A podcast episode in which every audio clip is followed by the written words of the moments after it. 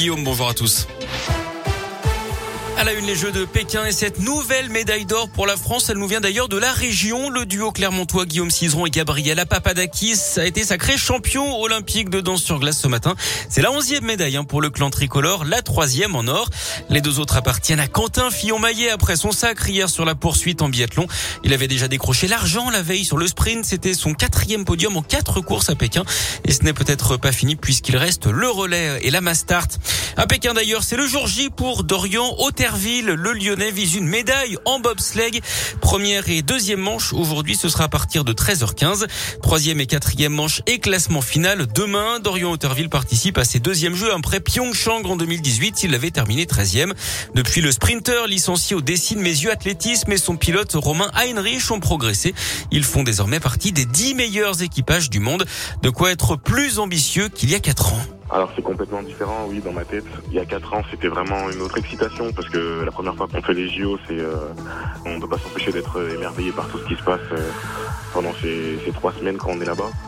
Euh, là, je sens que j'arrive avec une autre approche. Là, je, suis plus du tout dans, dans une optique de découvrir quelque chose. J'ai vraiment envie d'être à la bagarre avec les autres équipes et pas juste faire partie du décor. C'est un sport, on sait vraiment pas ce qui peut se passer. Donc oui, on a, on a ça en tête. On se fixe pas de limite et euh, évidemment que on pense à la médaille comme tout le monde quand on est sur au départ d'une course et que cette fois-ci oui ça reste euh, l'objectif.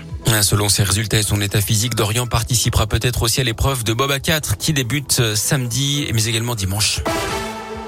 Ils escaladent la tour Silex 2 à la part à main nue et sans sécurité. Le duo lyonnais Antoine Explore et Nébuleux ont remis le couvert hier après l'avoir déjà, avoir déjà grimpé le long de la tour Oxygène en avril dernier.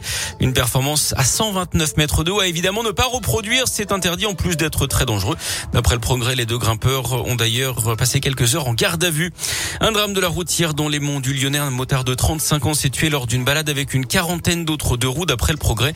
Le pilote originaire de la Loire a perdu le contrôle dans une courbe près de Saint-Laurent de Chamousset. Il a percuté une glissière de sécurité avant de, euh, de succomber sur place malgré l'intervention des secours. La dernière semaine du procès, le Landais aux assises de l'Isère, l'accusé a reconnu vendredi l'intégralité des faits qui lui sont reprochés, notamment d'avoir volontairement tué Maëlys, sans pour autant s'expliquer sur les raisons du meurtre de la fillette de 8 ans. Le rapport des experts psychologues est attendu ce matin avant le verdict vendredi prochain.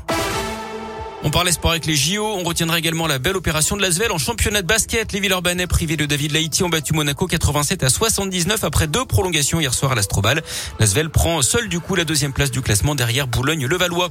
En rugby, les Bleus bien partis pour un grand chelem au tournoi destination après leur victoire face à l'Irlande 30 à 24 hier. Prochain adversaire du 15 de France, ce sera l'Écosse et puis l'amour est dans le pré saison 17. Ça démarre ce soir sur M6 avec Jean, un agriculteur du Rhône.